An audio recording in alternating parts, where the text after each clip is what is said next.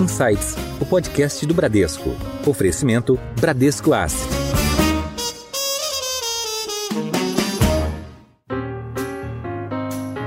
Olá, bem-vindos a mais um episódio do Insights, o seu podcast semanal que provoca um novo jeito de pensar. Eu sou a Priscila Forbes e hoje eu tenho o prazer de gravar esse episódio no modelo presencial, a primeira vez que gravamos presencialmente, mas estamos todos vacinados, fomos testados, seguimos todos os protocolos de segurança. E o episódio de hoje vai falar sobre as perspectivas para o ano que vem. Quais são os desafios e as oportunidades para 2022 e como isso influenciará os seus investimentos? E para falar sobre isso, eu recebo hoje aqui à minha direita uma presença já contumaz aqui no Insights, Marcelo Toledo, que é economista-chefe da Bradesco Asset Management. Toledo, que bom te ver presencialmente, né? Igualmente, Priscila, é um prazer estar aqui com você para a gente fazer essa discussão sobre o cenário de 2022. Aqui à minha esquerda, outro nome que vocês já acompanharam aqui no Insights, o Rodrigo Santoro, nosso head de renda variável da Bradesco Asset Management. Santoro, que legal finalmente te reencontrar. Exato, obrigado, Pri. Obrigado pelo convite. É um prazer estar aqui com você e o Toledo para falar do ano que vem. Bom, eu vou começar aqui com o Toledo. Toledo, cenário bastante desafiador. A gente teve um ano aqui com uma inflação em alta, uma inflação que vem acelerando, Está difícil o controle dessa inflação. O Banco Central está tentando combater isso com a elevação da taxa Selic. Ao mesmo tempo, a gente viu uma performance difícil na Bolsa, né? a Bolsa entregando o resultado ali do início do ano, e com os setores também com muita disparidade ali entre setores. Né? Então, queria que você desse aqui um pano de fundo para os ouvintes. O que, que a gente pode esperar entrando agora em 2022? Então, eu começaria aqui, a gente falando um pouquinho do cenário global, que eu acho que é um bom pano de fundo para a gente imaginar. É um, o que eu tenho chamado da economia da pandemia. É uma economia global que foi desorganizada pela pandemia e que não está funcionando normalmente. Então é um bom ponto de partida, isso vale para o Brasil também. Então as relações econômicas elas estão um pouco de ponta cabeça. Então, por exemplo, a gente não imaginava que sairíamos de uma pandemia que gerou uma das maiores recessões da história global com inflação alta no Brasil e no mundo, o CPI dos Estados Unidos chegando a 7%, falta de mão de obra. Só um, uma brecha aqui: CPI, Consumer Price Index, que é a medida de inflação ao consumidor nos Estados Unidos. Exatamente. Aqui a gente está com cerca de 10,5% né, de inflação ao consumidor, nos Estados Unidos 7%. Também não é uma distância tão grande para a gente ver que o problema é global. Outros países, vários países, estão com inflação acima inflação de 5%. é um fenômeno global. É um fenômeno global e eu diria que é a principal surpresa da pandemia. A gente sair de uma recessão econômica que se imaginava no começo dela que duraria muito tempo e que teria como consequência desemprego alto, excesso de capacidade, etc. O que a gente teve nesse período, na verdade, foi o contrário. Então, é falta de bens, gargalos de oferta, gargalo na logística, portos congestionados, fretes em alta, falta de mão de obra, aí vale mais para os Estados Unidos, né? Então a dificuldade de contratação totalmente inesperado, né? Você imaginava que teria consequências de manter o desemprego muito alto durante muito tempo. E nos Estados Unidos isso vale um pouco menos para outros países, né? Vale um pouco para a Europa e muito menos para países emergentes. Mas a gente tem, na verdade, as empresas americanas com cerca de 11 milhões de vagas abertas e não conseguindo contratar. Então essas relações econômicas elas foram um pouco, diria, desmontadas. Né? Preços de commodities estão no high histórico, voltaram para 2008. Então toda essa situação global, ela trouxe desafios, eu acho que muito importantes, tanto pra, para os bancos centrais, para os governos, de administrarem essa economia de ponta cabeça, onde você tem que, na verdade, aprender ao longo do tempo como ela vai funcionar. Por último, o que, que eu chamaria atenção quando a gente pensa em 2022? Primeiro é um pouco da reversão dessa atipicidade do quadro global. Então, por exemplo, a gente imagina, já tem boas perspectivas que o quadro de gargalo de oferta seja, de alguma forma, melhorado ao longo de 2022. É, então, na parte de semicondutores, na parte automobilística, onde tem restrições bastante importantes de oferta, que ao longo do ano isso volte a uma certa normalidade. A outra coisa é também voltar a uma certa normalidade, é um reequilíbrio de consumo de bens e serviços. Então, as pessoas consumiram muito bens durante a pandemia e com a reabertura da economia, né, das economias ao redor do mundo, isso tende a se reequilibrar. Ainda não aconteceu de uma forma muito ampla. Nos Estados Unidos, por exemplo, a gente está com consumo de bens duráveis 35% acima do pré-crise. Isso dá 500 bilhões de dólares. Então a gente está falando de mais ou menos 2 e, trilhões é, e meio de isso reais. é devido ao quê? Foi uma re demanda reprimida durante o período de lockdown, não é isso? Então nos Estados Unidos tem dois efeitos. Tem esse efeito da própria pandemia, que as pessoas consomem menos bens e mais serviços, e tem dois fenômenos que são muito importantes para os Estados Unidos, para o consumidor americano. Um deles foi uma transferência de renda muito grande, então, o governo americano gastou 10% a mais do PIB em 2020 e em 2021. Então, você tem ali Com auxílio, 20%. né? Auxílio emergencial. Auxílio emergencial, principalmente, né? em um outro formato, transferência de renda direta, mais parecido com o Brasil, mas também apoio a pessoas que perderam o emprego. E a outra coisa foi uma poupança muito grande constituída ao longo da pandemia, junto com um ganho de preço de ativos que fez com que as famílias americanas ficassem muito mais ricas, né? acumulassem riqueza durante esse período. O Rodrigo certamente vai mencionar, mas o S&P deve estar, esse ano só é mais de 20% de aumento. E casas também, 12 meses subiram 20% imóveis em geral nos Estados Unidos. Então, o que a gente olha para 2022 é, de uma certa forma, a economia global se reequilibrando, mas com inflação muito alta, exigindo aperto monetário em vários lugares, e em especial por parte dos Estados Unidos, pelo Fed. A gente trabalha com não só o encerramento da compra de ativos, mas também aumento de juros nos Estados Unidos ao longo do ano, que vai ser, eu acho, um desafio grande para os países emergentes também lidarem com isso. Rodrigo, diante de todo esse pano de fundo macro que o Toledo botou aqui. Como é que isso afeta a economia brasileira e principalmente na parcela de renda variável, né, que é a tua, tua seara, a tua especialidade? Excelente, Pri. A gente viu todos esses estímulos que o Marcelo comentou, eh, monetários e fiscais no mundo como um todo, né? Isso trouxe, é, diferente aqui do Banco Central, que ele foi rápido em elevar os juros, nos Estados Unidos você teve uma certa leniência e os estímulos eles talvez tenham passado um pouco do ponto, né? Então a gente vê o, aumento de renda, igual o Marcelo comentou, e isso tudo vem impactando diretamente a inflação. Do outro lado, o que o Marcelo não comentou, mas a gente também tem um efeito de países emergentes, principalmente a China, que deve sofrer uma desaceleração no seu crescimento econômico. Você tem uma mudança de modelo de crescimento, um pouco mais preocupado com o bem-estar social do que de fato só o número de crescimento. Isso com certeza tem reflexos aqui para o Brasil e para o mundo como um todo, principalmente quando a gente fala de ativos de risco, né? A partir do momento que você tinha essa série de estímulos, isso influenciou muito positivamente o crescimento econômico no mundo e principalmente nos países desenvolvidos. Então a gente viu um gap muito grande se abrindo entre países desenvolvidos e países emergentes. O que a gente brinca é poxa, com o crescimento que você estava tendo nos Estados Unidos, valia a pena para o investidor global investir em mercados emergentes, em América Latina, né? Então, de certa forma, mercados emergentes ficaram esquecidos aí por alguns períodos, né, por alguns anos. E agora a gente está vendo uma possível reversão desse movimento, que é basicamente a retirada dos estímulos combinados com o aumento de taxa de juros. Isso deve influenciar negativamente os ativos de risco, mas pode trazer um fluxo para emergentes que voltam a ser a fonte de crescimento vis-à-vis -vis os mercados envolvidos. De fato, é um dos maiores riscos do nosso cenário para 2022, o ritmo de retirada desses estímulos, mas que, por um lado, também vai ajudar aí a economia dos mercados emergentes vis-à-vis -vis os desenvolvidos. Só para complementar e chamar atenção para a questão da China, é uma desaceleração que a gente deve encarar como permanente, é uma direção de mudança e agravada por uma crise do setor imobiliário. Não é normal que grandes empresas do setor de construção na China estejam apresentando dificuldades financeiras severas, né, com algumas delas, inclusive, em processo de reestruturação da dívida. Então, esse é um dos riscos importantes do ponto de vista de crescimento global para baixo. A gente estima o crescimento global em 4%, é um patamar acima da média ainda em 2022, com os Estados Unidos crescendo mais do que a média, a Europa, mas a China crescendo perto de 5%, que é uma grande novidade, especial com esse risco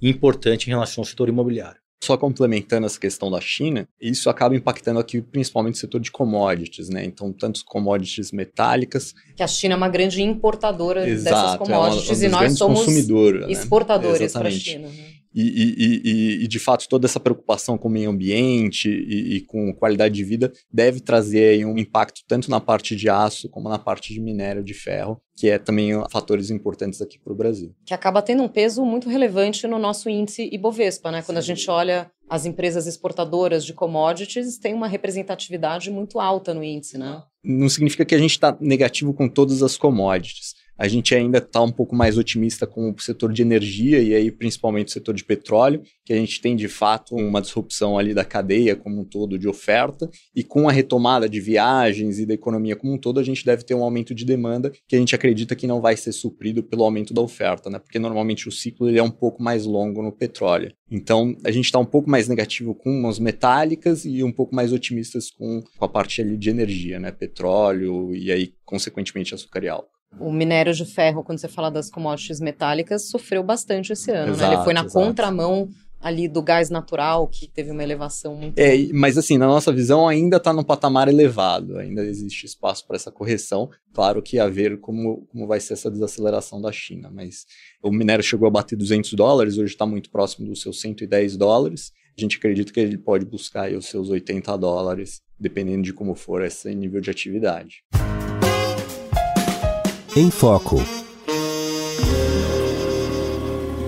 Bom, a gente falou bastante aqui de cenário global, agora vamos trazer um pouco aqui para a nossa realidade brasileira. Então, Toledo, a gente está num cenário bastante desafiador, né? A gente comentou ali no início uma inflação que tem sido persistente, né? Ela tem acelerado, Banco Central correndo para elevar os juros, sendo bastante contundente, né? Até agora, nessa última reunião de dezembro, a gente teve elevação de um ponto e meio e já comunicou que a próxima reunião também traria mais um ponto e meio de elevação na Selic. E para piorar tudo isso, a gente entra aqui no período de corrida eleitoral e tem ainda o desafio do orçamento, né? A gente perdeu a âncora fiscal. Que, que a gente pode esperar dentro desse cenário tão desafiador? Sem dúvida, é um ano complicado, quer dizer, é um ano com crescimento provavelmente baixo, a gente estima um pouco abaixo de 1% de crescimento do PIB em 2022, mas a gente enxerga inflação em queda ao longo do ano, eu vou explicar um pouquinho por que, que a gente enxerga isso, e desafios fiscais de fato que vão se manter, especialmente porque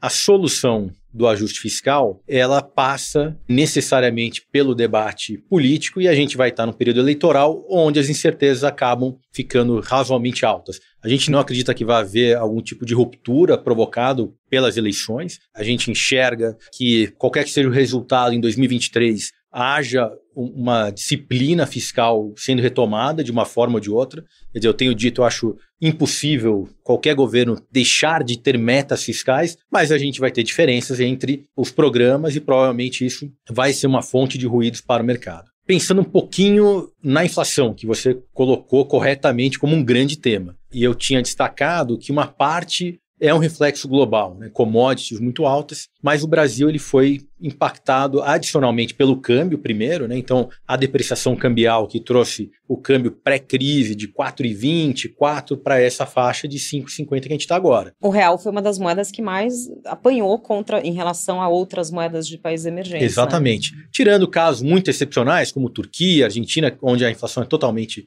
né, em níveis diferentes. Esses Brasil, são casos extremos, né? Exatamente, são casos extremos o Brasil sofreu muito mais. Então, por exemplo, o preço de combustíveis no Brasil, o reajuste foi muito maior do que no resto do mundo, porque além do petróleo, a gente teve o câmbio. Então, aqui pesou muito o câmbio, por exemplo, na questão de combustíveis.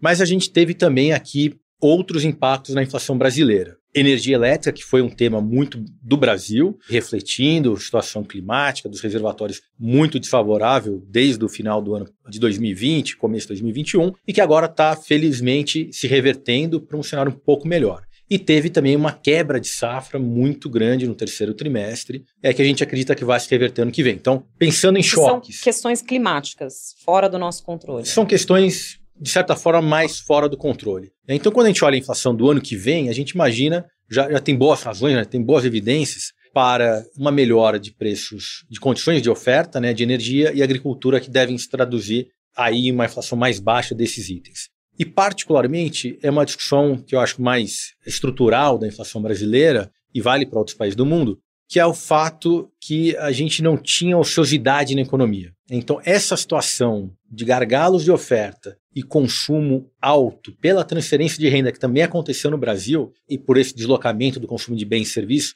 fez com que a gente tivesse, na verdade, uma economia sem capacidade de prover os bens que as pessoas estavam demandando naquele momento. Então a gente teve uma pressão é um de inflação. choque de oferta no final. O choque, eu, eu diria que tem um pedaço grande de demanda. Né? Então, assim como tem no mundo, né? eu falei dos Estados Unidos, onde o consumo de bens duráveis está 35% acima do pré-crise, no Brasil também, as vendas de bens duráveis elas cresceram muito durante a pandemia, mas o Brasil ele está, de certa forma, adiantado nesse rebalanceamento. Então, desde o pico de 2020 do consumo de bens duráveis, já houve uma queda de mais de 20%. Então, a gente está 20% abaixo do pico atingido em consumo de bens duráveis no Brasil. E estamos 10% abaixo também na venda de material de construção. Então, eram coisas que a gente imaginava no passado que iriam acontecer, que de fato ia ter uma queda e está acontecendo. Então, isso deve continuar ao longo de 2022, porque com os juros a gente imagina chegando a 11,75, aperta as condições financeiras e deve continuar trazendo o consumo desses itens para baixo. Mas por que, que você acha que esse consumo diminuiu? Também tem a ver com perda de poder de compra mesmo do cidadão, né? Sem dúvida. É uma a inflação alta, né? Ou, na verdade, se a gente pudesse pensar mais no equilíbrio econômico, né? Tem a demanda, mas a oferta não acompanha, o preço corrige. Então, você está limitado a consumir aquilo que a economia consegue produzir. Se a demanda está maior do que a oferta, que gera a inflação. E é isso que mais ou menos a gente está vendo no resto do mundo e, e no Brasil. Então, o ajuste se dá com preços em alta. Ano que vem, nós acreditamos que, por exemplo, a inflação de bens duráveis, que atingiu cerca de 10% esse ano, totalmente atípico aqui no Brasil, deve cair substancialmente. Então, é um cenário que a inflação cai, mas demora para cair, portanto, tem um, um, crescimento baixo. E depois a gente discute um pouquinho a questão fiscal, que eu acho que é um, um capítulo à parte que a gente tem é, que explorar. É quase um episódio inteiro à parte, né? Mas você acha que a gente já atingiu o pico da inflação e daqui para frente ela começa a desacelerar, então? Eu acho que a gente ainda deve ter um primeiro trimestre de uma inflação alta por conta de reajustes que vão olhar para trás. Então, o salário mínimo vai subir mais de 10%, a educação é reajustada anualmente, portanto, deve ter um reajuste alto.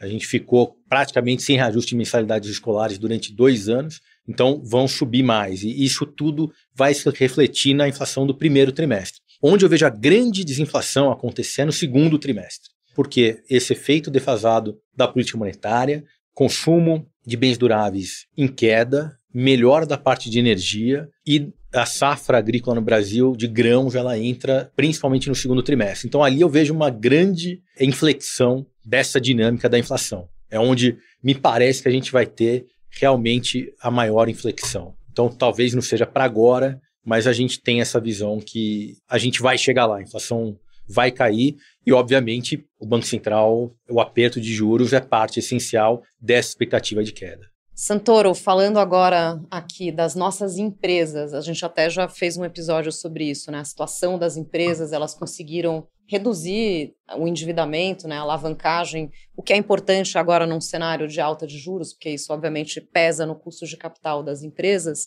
Mas queria que você explicasse para os nossos ouvintes os diferentes estilos dentro da bolsa, falando aí um pouco de ações de crescimento, ações de valor e como é que esse cenário econômico afeta diferentemente esses estilos. Então vou comentar um pouco aqui como é que está a nossa visão e a gente vai aqui para esses específicos. Primeiro, 2022, como o Toledo comentou, ele é um ano de volatilidade, né? E aí essa volatilidade ela vem de basicamente dois fatores. O primeiro, o externo, que a gente discutiu aqui. Então, qual vai ser o ritmo de retirada dos estímulos e aumento de juros? Você tem essa questão do menor crescimento na China e você tem o segundo fator que é as eleições esse ano aqui no Brasil. Depois o Toledo pode aprofundar um pouco mais, mas apesar do nível de incerteza ser alto, a gente hoje não está vendo uma grande ruptura no cenário político político brasileiro, né? Então, os candidatos são bem conhecidos, a gente sabe muito bem como eles se comportam, né? Então, dada essa volatilidade, o que, que faz a gente ficar um pouquinho mais otimista, tá? Então, o primeiro ponto foi o que você ressaltou, que é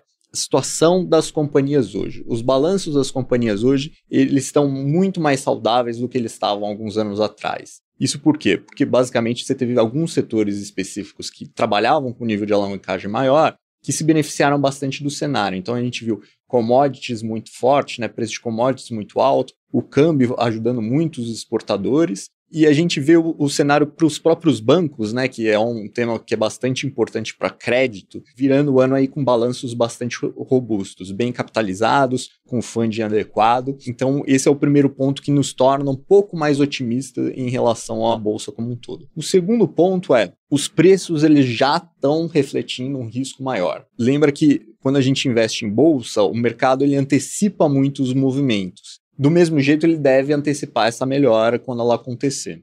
Então, hoje, para um investidor que tem um horizonte de longo prazo, e na nossa cabeça, para investir em bolsa, você precisa ter um horizonte de longo prazo, é um ótimo momento de entrada. É claro, eu não estou falando aqui que a bolsa vai subir em dois, três, quatro meses, mas você comprar com preços bons é a melhor maneira de você minimizar o seu risco no seu investimento quando você olha um horizonte maior.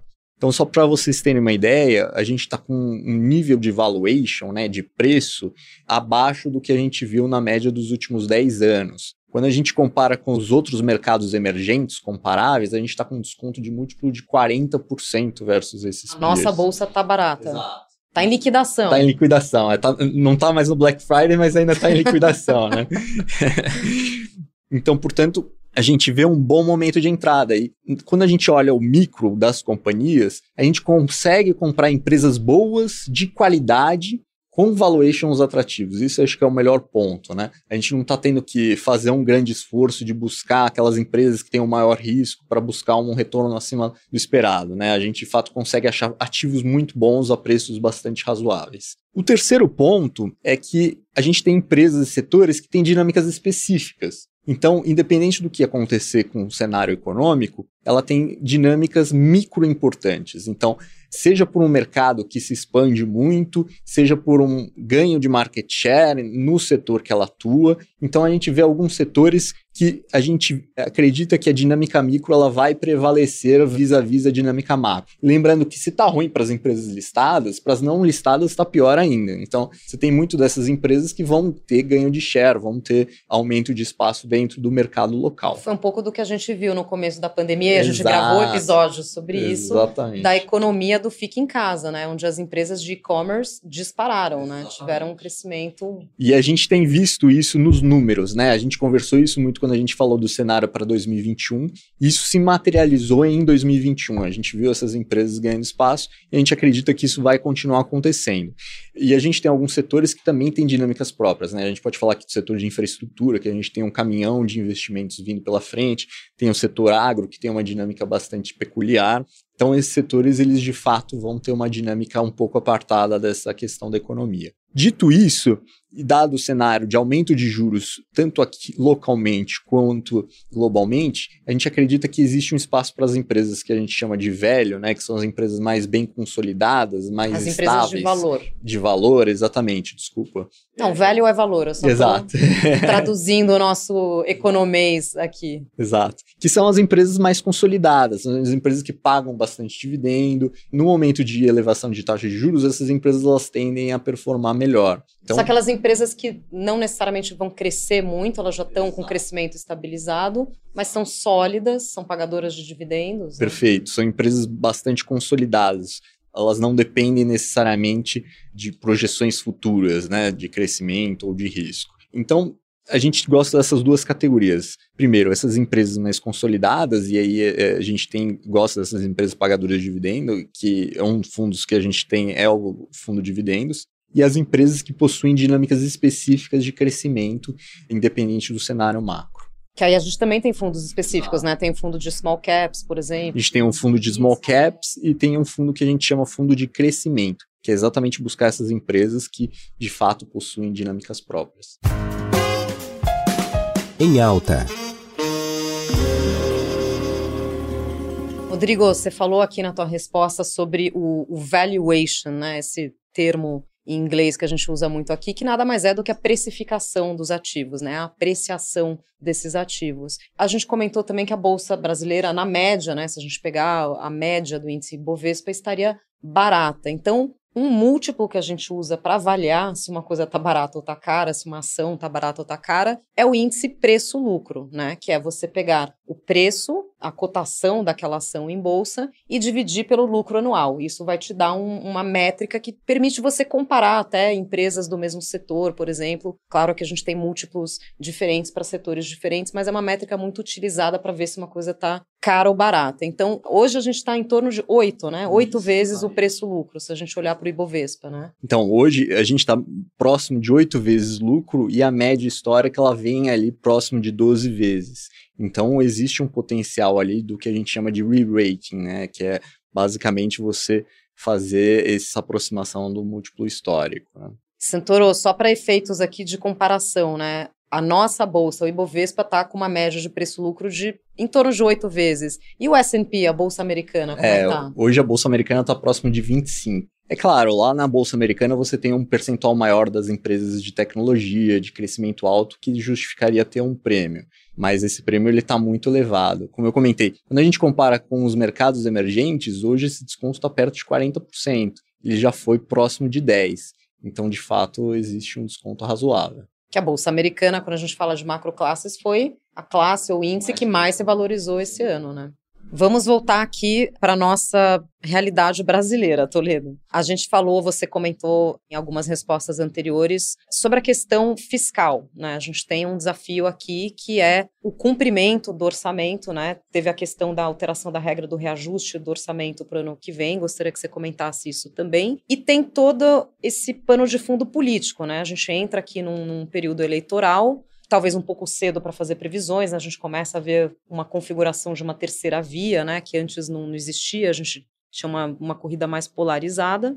E como é que isso afeta o fiscal? Você falou que os candidatos, que não vai ter nenhuma ruptura, né, que todo mundo seria mais ou menos aderente a uma responsabilidade fiscal, é isso? Eu vou dar um passo atrás, Priscila, e eu lembro que foi um tema que a gente abordou no primeiríssimo episódio do Insights, que era o seguinte: a pandemia nos tiraria dos trilhos do fiscal e a gente teria uma dificuldade grande para voltar aos trilhos.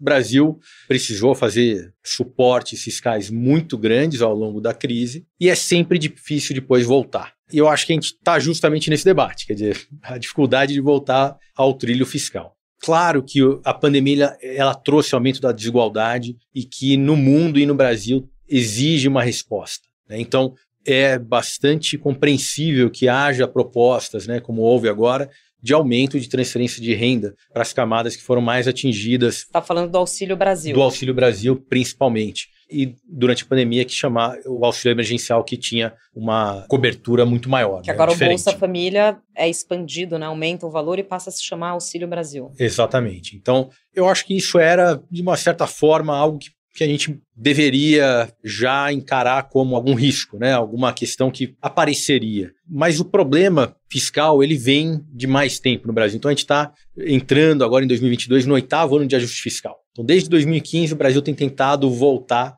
a ter superávit primário, ou, ou seja, está numa agenda de ajuste fiscal. E particularmente agora, então, além da questão do Auxílio Brasil, do aumento do Bolsa Família e a transformação em Auxílio Brasil, teve a discussão sobre uma surpresa, um aumento grande da despesa com precatórios. A solução dificilmente seria uma solução perfeita. Mas o que aconteceu é que essa mudança do teto de gasto, da regra de correção do teto de gasto, ela trouxe para os economistas, os investidores, uma dúvida se no futuro, toda vez que houver algum tipo de necessidade, a regra do teto não vai ser modificada novamente. Vai ter um puxadinho novo, né? Exatamente. Eu faço um paralelo com uma meta de inflação. Né? Então, se você chega no final do ano e a inflação está mais alta do que a meta inicial e você muda a meta, é difícil que as pessoas acreditem que a meta do ano seguinte de fato vá valer. Então, eu acho que a gente está longe de um descontrole fiscal. A regra do teto, de uma certa forma, ela continua valendo, na verdade, ela está ainda valendo, né? ainda que tenha mudado a regra de correção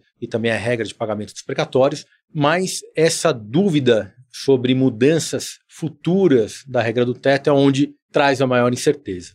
E diga-se de passagem que o resultado fiscal de 2021 foi até bastante bom. É, a gente pela economia retomando, pela inflação alta. Aumentou a arrecadação. A arrecadação aumentou mais do que se esperava. Os governos estaduais, particularmente, estão com a arrecadação muito favorável e estão fazendo um grande superávit primário. E o resultado primário esse ano de 2021 do setor público como um todo, que contempla o governo federal, estados e municípios, pode ficar perto de zero, perto do equilíbrio. Seria uma notícia muito boa se ela não fosse temporária. Então a gente vai olhar para frente, os estados vão gastar mais a arrecadação não vai ter a mesma dinâmica olhando adiante. E a reforma tributária impactaria isso também? A reforma tributária acabou sendo deixada, de certa forma, em segundo plano, ela dificilmente vai ser aprovada agora. Mas existem propostas também de desoneração, por exemplo, a correção da tabela de imposto de renda pessoa física, que pode reduzir um pouco as receitas em 2022 e olhando adiante. Então, o quadro fiscal, eu diria que é um quadro quando a gente olha os números correntes, ele parece bom, mas a gente tem que lembrar que vem de questões temporárias. Né? E o mais importante, então, já conectando com a questão das eleições, é qual vai ser o regime fiscal brasileiro olhando adiante. O que eu digo é que é muito difícil que o próximo governo, qualquer que seja, não tenha metas fiscais. Claro que a gente vai ter um perfis diferentes, perfis que vão gastar mais e talvez tributar mais, perfis que vão adotar como estratégia fiscal controlar mais, de forma mais rígida, o gasto.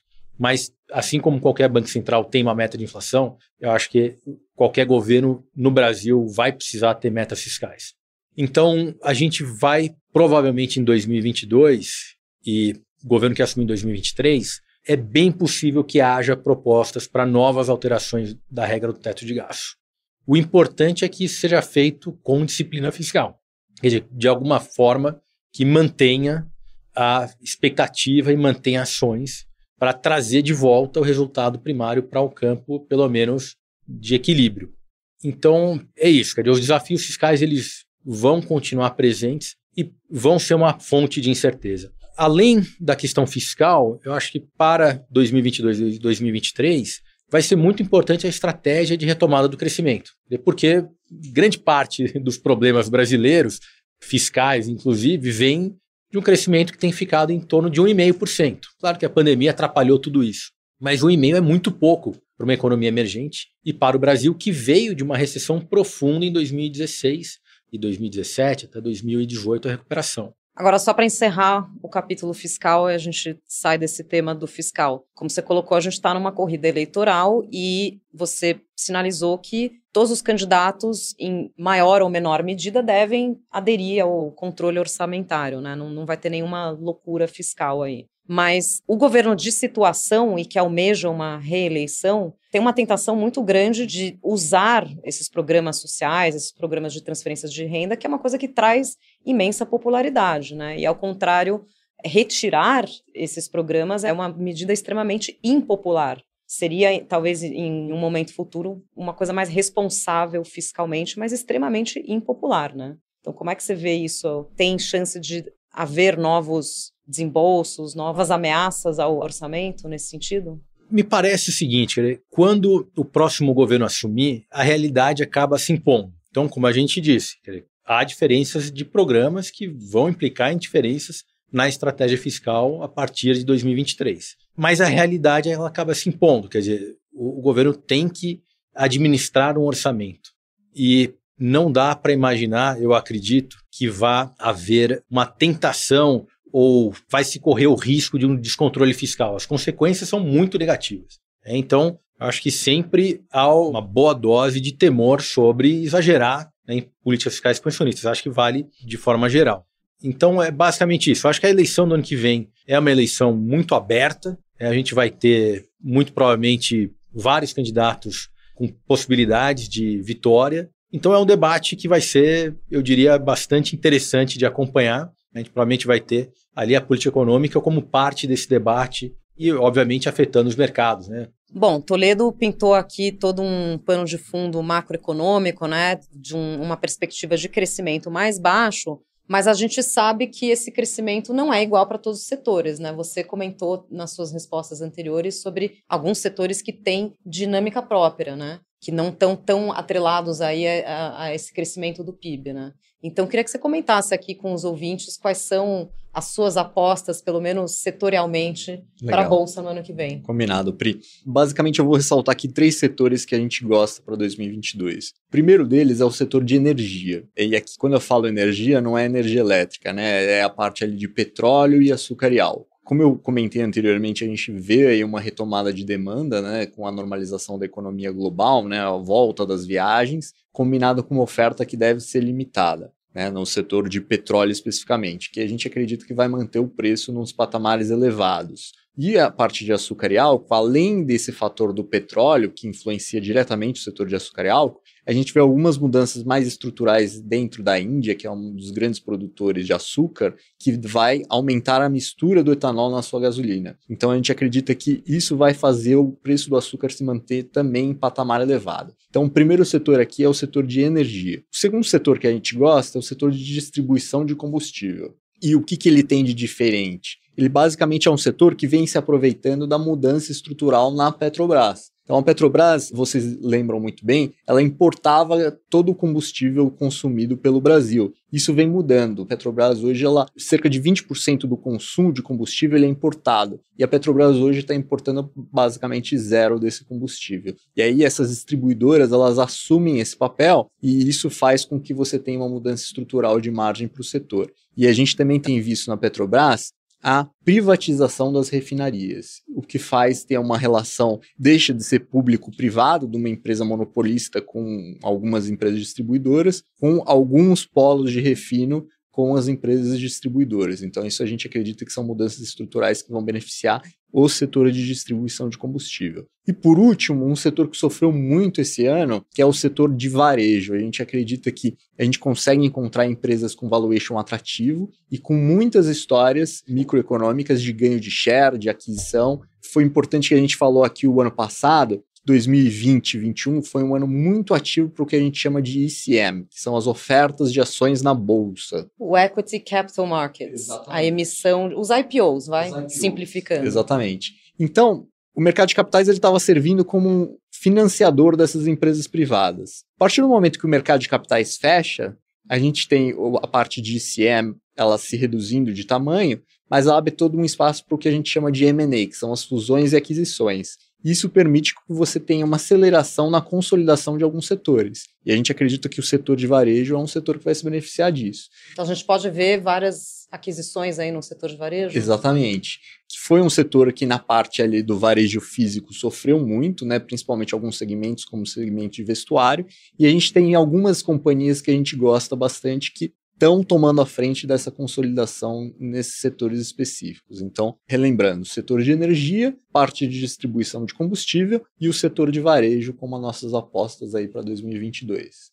Toledo, e diante de tantas variáveis que você comentou aqui, tem surge uma nova incógnita, né? A gente passou pela pandemia, avançamos bastante na vacinação, mas agora surge a variante Omicron que, que pode acontecer? É meio prematuro, é meio jogo de adivinhação, mas na sua opinião, como que isso pode nos afetar? Primeira questão é que eu, desde a pandemia, tenho tentado evitar a gente cravar alguma coisa em relação à dinâmica, digamos, mais do ponto de vista médico. É que ele sempre foge um pouco nessa especialidade e tem variáveis que a gente não consegue controlar. Então a gente já está, provavelmente, em alguns países, na quarta ou quinta onda da pandemia. Né? Os especialistas médicos ainda não conhecem exatamente como essa variante se comporta a gente sabe que virão outras variantes, provavelmente. Acho que o importante aqui é que a pandemia ela é composta de três elementos, né? Da questão do vírus propriamente dito, da dinâmica mais de saúde, mas de outros dois componentes que eles são, digamos assim, mais relacionados ao comportamento das pessoas e dos governos. Com mais da metade da população vacinada, me parece que a gente não tem o segundo elemento, que é o ineditismo, digamos assim. Né? Então, quando a pandemia começou, tinha o fato de que era totalmente desconhecido. Então, a gente não sabia como lidar com aquilo. Então, primeiro ponto é a pandemia em si, a dinâmica da saúde. Esse a gente não vai conhecer exatamente como ela vai continuar se comportando. Mas a gente sabe que as pessoas, governos, empresas já conseguem administrar muito melhor as coisas do Estamos que lá no mais preparados. Estamos muito melhor preparados. E com metade da população mundial, mais da metade vacinada. E o terceiro elemento é um elemento de, digamos, disposição, né, comportamento também de governos e pessoas a adotarem medidas muito contundentes de restrição. Eu acho que não há mais um apoio muito grande ou um desejo das pessoas de fazerem grandes restrições. Quer dizer, tem uma fadiga de dois anos de restrições muito fortes.